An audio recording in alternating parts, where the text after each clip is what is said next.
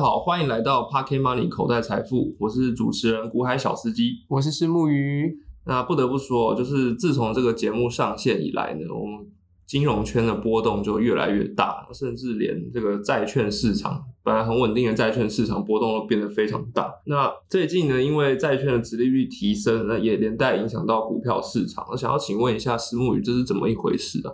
嗯，严格来说，你不能说债券的值利率变化特别大，而是它就是在一段时间内显著的、慢慢的提升，但是已经提升到了一个相对高点的位置。那疫情前的高差不多是疫情前的一个高点。那通常债券值利率上升的时候，通常暗示了呃通货膨胀的可能性。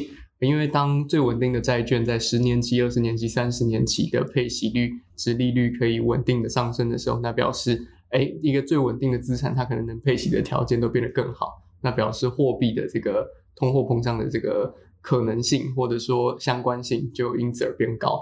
那当通货膨胀可能要发生的时候，这个时候通常美联储或者是各国的央行可能就会开始升息，来去控制这些货币政策。那一旦升息呢，就会对美元的价格到国际的整个货币的价格产生一定程度的影响。那在这样子的情况下呢，就是热钱就会开始慢慢的撤出股市。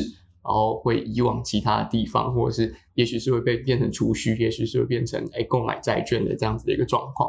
所以其实债券并不是我非常专长的一件事情啦，但我们可以看到最近确实因为债券殖利率的改变，导致股市有一波比较显著的修正。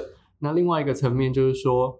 我们也许可以关注的事情是，呃，昨天这个鲍威尔讲话讲完话之后呢，我们就发现就是股债双杀这样子一个情况，啊，觉得也是一个蛮有趣，值得大家思考一下，哎，为什么我们会出现这个债也跌，金价也跌，股市也跌这样子的一个现象？好，那我目前是有一个初步的想法，但是我觉得这个或许还要再看个一两天，我们才会更清楚一点。不要卖关子好不好？先跟大家说嘛。然后先跟大家说，反正我们上线的时候已经过了一两天了，他们也听不到。那以往呢，我们投资债券就是想要稳定投资、稳定获利，但是因为最近连债券的变化都那么大，那很多人包括我，哦，在投资的时候心情都会跟着那个股票啊、债债券的那个线型起伏。那我甚至我统计过，就是长久来看呢，哦，我的心情也会呈现一个 M 头。就是会是三次的低点，三次不高兴，然后两次高兴，这样长久来看啊，就是不高兴的时间比较长。那想要请问石木鱼要怎么看待这个状况？其实投资这件事情哦，就是我们引用另外一个 podcaster 讲的话嘛，就是你投资是为了赚钱嘛，那你赚钱是为了去做一些开心的事情。然后结果你投资了之后，不管你赚钱或不赚钱，你都不开心。你要么焦虑的不安，觉得哇，我靠，要我怎么赚这么少？要么觉得啊，我怎么赔钱？我怎么赚这么多也很对对对，就是 充满了各种各样的烦恼。那你为什么要投资？就是如果你没有办法调整好这个心情的话，就本身而言会造成你得不偿失啊。对一定程度上是这样。所以为什么我们说多元多元的资产配置？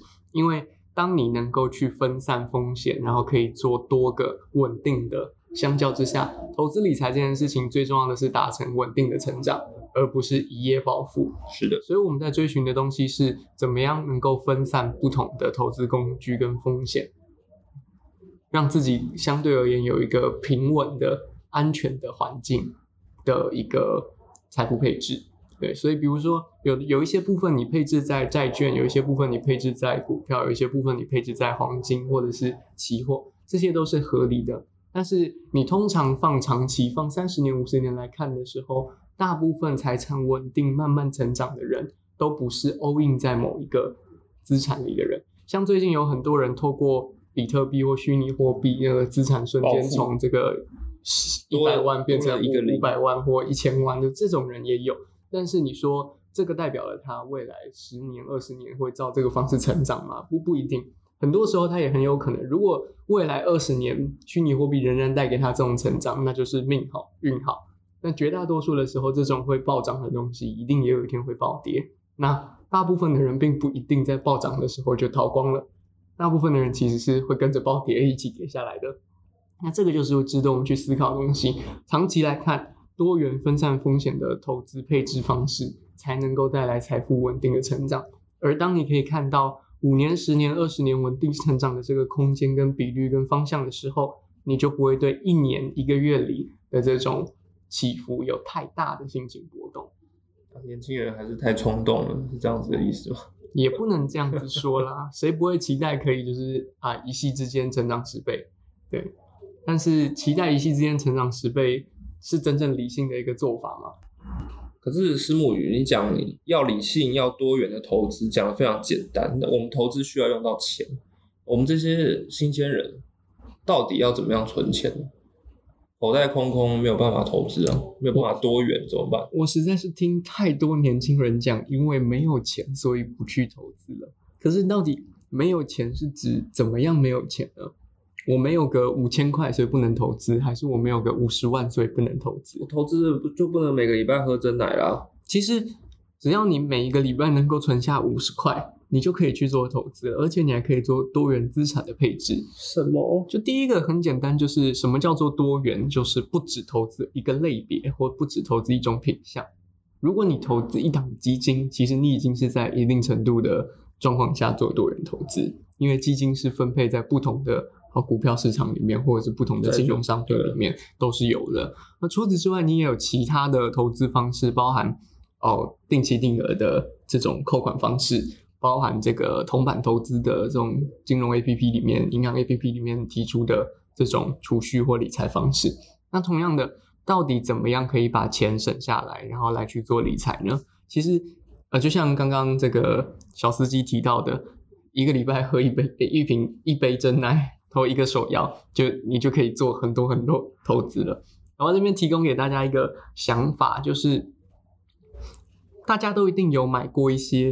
买了之后觉得好像其实也并不那么需要，或者是超出自己需求的，不是一些了吧？事物超过一半都是这种东西啊。对对对，那那当我们遇到这样子的状况的时候，其实以后如果你在做一个相对而言比较大的金额的消费，也许对现在的你而言是五百块，也许对现在你而言是五千块以上的，你觉得叫大额消费都无所谓。你为自己设定一个门槛，在这个金额以上的时候，每一次下手之前。先问自己三个问题。第一个问题是：我难道没有任何更便宜的选项可以满足我的这个需求吗？第二个问题是：如果我现在买了它，一年之后我还会继续使用我现在买的东西，或者是它仍然对我会有产生影响吗？还是我使用的当下就没了？那第三个问题是：难道我真的想不到五个或十个替代选项来满足它吗？那如果你思考完这三个问问题，也想了五个到十个替代方案，但这些方案通通没有办法解决你这个迫切而重要，而且一年后还能有效的需求的话，那你其实是可以做这个行动的。你只要在你的皮包里或者是信用卡上贴这个三步骤的思考法则，就有助于你在这个要冲动消费的时候稍微理性那么一点点。可是你说一年为什么是这个期间？因为有时候我可能，比如说要去听演唱会，或者是说要去做指甲啊，怎么样的染头发啊，这些消费绝对撑不到一年啊。对啊，所以其实你刚刚讲的这三个真的是必要的消费吗？就对你而言，你今年，比如说为什么什么叫做一年？比如说你今年不做指甲，明年不能做吗？还是指甲就要断掉了？那你做这个是为了参加今年中间有某一场很重要的参会婚礼吗？也是。如果不是，那你有急着今年现在一定要吗？可是常常演唱会错过这一次就不知道有没有下一次了啊，这是一个很好的问题啊。那你为什么一定要参加这一次呢？你没有其他替代方案吗？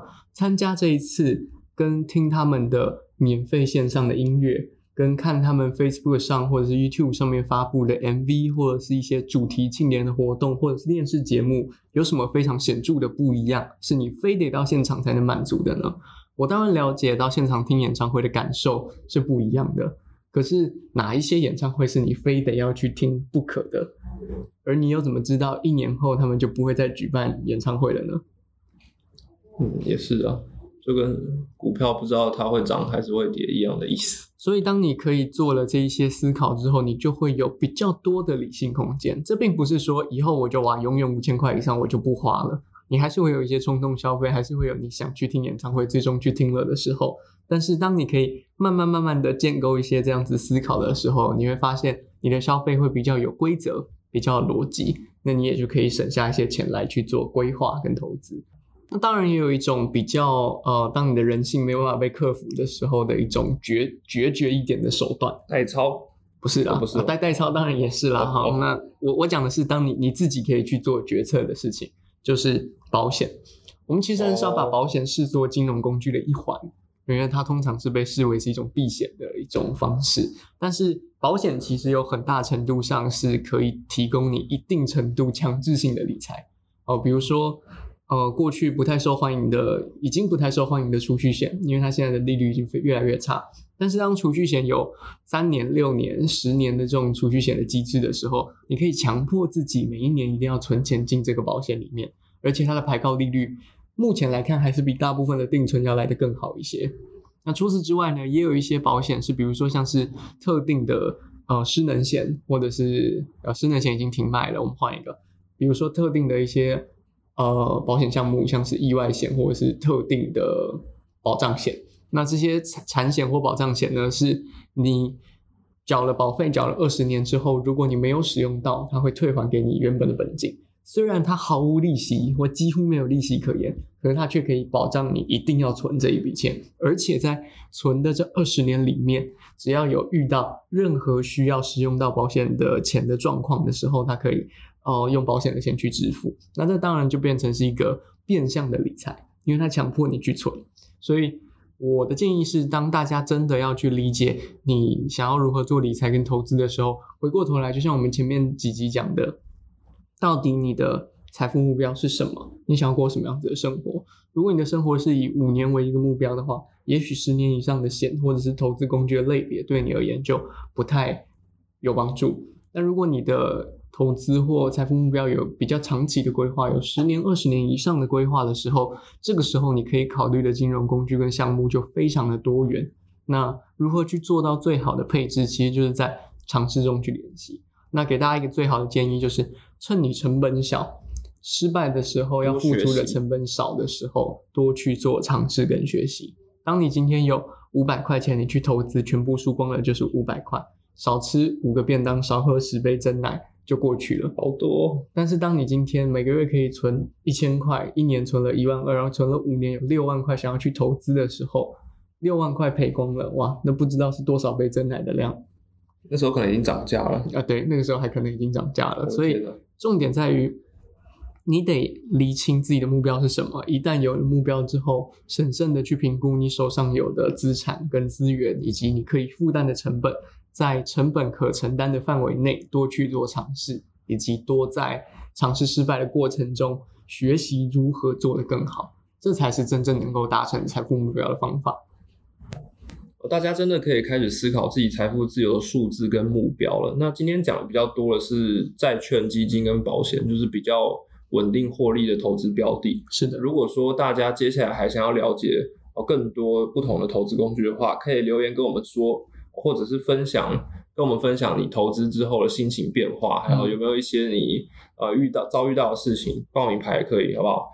那以上呢，以上呢就是今天的内容投了。投资一定有风险，不要随便轻信大家的名牌。对对，我最近就深受，也没有深受其害啊，就是不小心跌了一跤这样子。然后听了名牌之后还不赚了钱还不跑，对，赚了钱还不跑，对，自以为是，就是我。那以上呢就是今天的内容了，我们谢谢大家，拜拜。谢谢大家，拜拜拜拜